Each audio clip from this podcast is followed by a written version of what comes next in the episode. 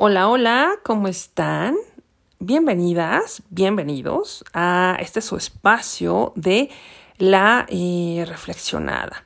Pues nada, por acá que les cuento que eh, ya estamos empezando una, cuarta temporada, eh, ya casi como serie finalmente de otras plataformas. Entonces, pues bueno, acá eh, realmente créanme que me, he dejado llevar, no, no llevo una planeación de cuántos capítulos quiero por, eh, por cada temporada, pero eh, ahora sí, sí fue justo empezar una porque ya, pues entramos ya, lo veíamos en el pasado, en un año 10 conejo. Eh, ya ahora sí estamos en ese año. Entonces, pues en, en, el pretexto de estamos empezando un nuevo año, este nuevo ciclo, de acuerdo a las enseñanzas de nuestros ancestros, pues aquí nos vamos, ¿no? Y pues, ¿qué les digo? Se me hace increíble decirles, ya es una cuarta temporada de, de estar compartiendo con ustedes, de que me permitan llegar a, a, sus almas, a sus corazones, a sus mentes. La verdad se los agradezco eh, una vez más y pues quiero obviamente eh, corresponder a ese a eso que me sigan a eso que, que, que, me permitan insisto seguir compartiendo con ustedes. Y ahora fíjense que eh, lo que quiero compartirles es algo que, que me pareció muy interesante respecto a una frase que hemos escuchado mucho que es el esto también pasará eh, que generalmente la utilizamos cuando algo está muy muy mal no y eso lo decimos a nuestros seres queridos, incluso también pues evidentemente nos lo decimos a nosotros, a nosotras mismas, para eh, recordarnos que por muy mal que estén las cosas, pues eso, eso va a cambiar, ¿no? Que, que lo único que tenemos seguro finalmente, pues es esta cuestión del cambio, ¿no? Del eterno movimiento. Y eh, sí, insisto, es una, es una frase que hemos escuchado mucho, eh, y también, ¿saben qué pasa? Somos muy conscientes de que así funciona todo el universo, ¿no? Que es, ese cambio. Pero de esto de, que digamos, esto también pasará. Eh, de eso eh, a que lo llevemos a la práctica, pues realmente es harina de otro costal. Nos cuesta mucho trabajo. Fíjense que esto me, me llamamos la atención para compartírselos porque existe una leyenda de la que eh, pues escuchó tanto la versión hebrea como la budista. Y pues finalmente, no, básicamente la esencia es la misma en la historia. Es eh, donde se regala eh, a un gobernante un anillo con estas palabras grabadas, el esto también pasará. Y entonces pues se usa para enfrentar los tiempos de paz y abundancia como también los tiempos de escasez y de guerra. Se relaciona finalmente con la impermanencia en cuanto que describe esta manera, y lo vamos a poner muy entre comillas, correcta de enfrentar todos los eventos que nos van pasando en la vida. Lo que consideramos y ponemos, ya sabemos, como positivos o negativos, que a mí ya saben, me gusta mucho más manejarlos como equilibrados o desequilibrar, desequilibrados y sin aferrarlos a, ellos, independientemente de cuáles sean. Eh, quiero compartirles la, la, versión precisamente desde esta parte hebrea, la historia. Es, eh, y ellos la, conocen o la ponen acá y nos la comparten como la historia del anillo del rey Salomón. Y, y dice así. Cuando el rey David, de bendita memoria, sentía que sus fuerzas le abandonaban, llamó a su hijo y sucesor, Salomón, para la despedida final Salomón era joven, inexperto, y estaba muy preocupado por la corona que pronto sería suya. Le rogó a su padre que le dejara algo que pudiera serle de ayuda en tiempos de crisis. Su padre le señaló un joyero que contenía un anillo. Cuando te encuentres en aprietos, dijo el rey David, abre ese joyero y mira la inscripción del anillo. Pero cuando te encuentres en la cima del bienestar, vuelve a abrirlo y entonces mira la cara interna del anillo. Que la fuerza te acompañe, hijo mío. Y con estas palabras finales se despidió. Salomón fue proclamado rey, y durante un tiempo todo estaba perfecto, hasta que por motivos que se desconocen, entre los altos rangos de sus oficiales comenzó a gestarse una rebelión. Además, por otro lado, sus diferentes esposas le exigían ciertos caprichos, llegando incluso a osar construir altares para otras deidades. Y por si fuera poco, La economía estaba complicada por el enorme costo que provocaba la construcción del Templo de Jerusalén.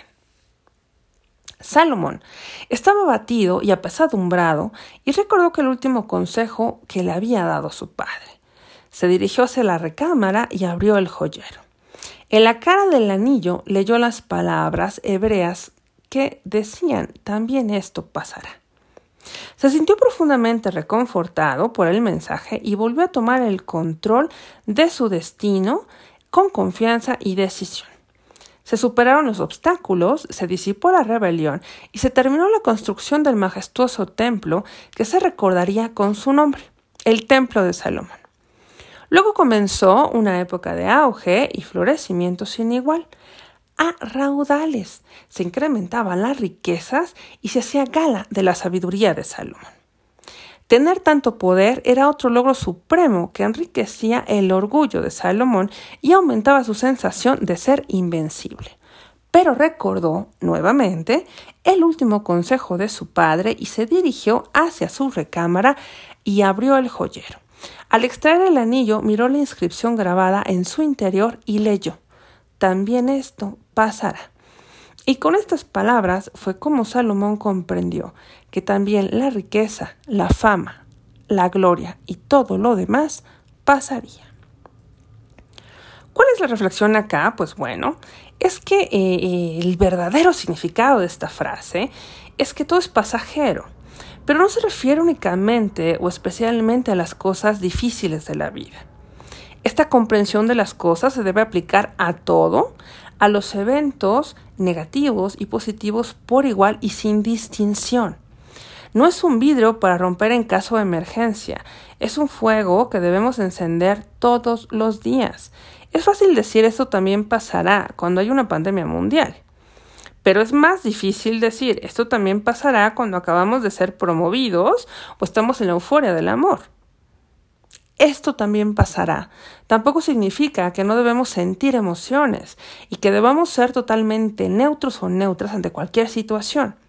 Esto es un error muy grande. Es inevitable sentir miedo, ansiedad, alegría y euforia. La clave con esta frase es que nos dice que no debemos darle prioridad a ningún sentimiento sobre otro. Significa que nosotros y nosotras debemos trabajar por conseguir la gestión sobre nuestras emociones. Esto también pasará.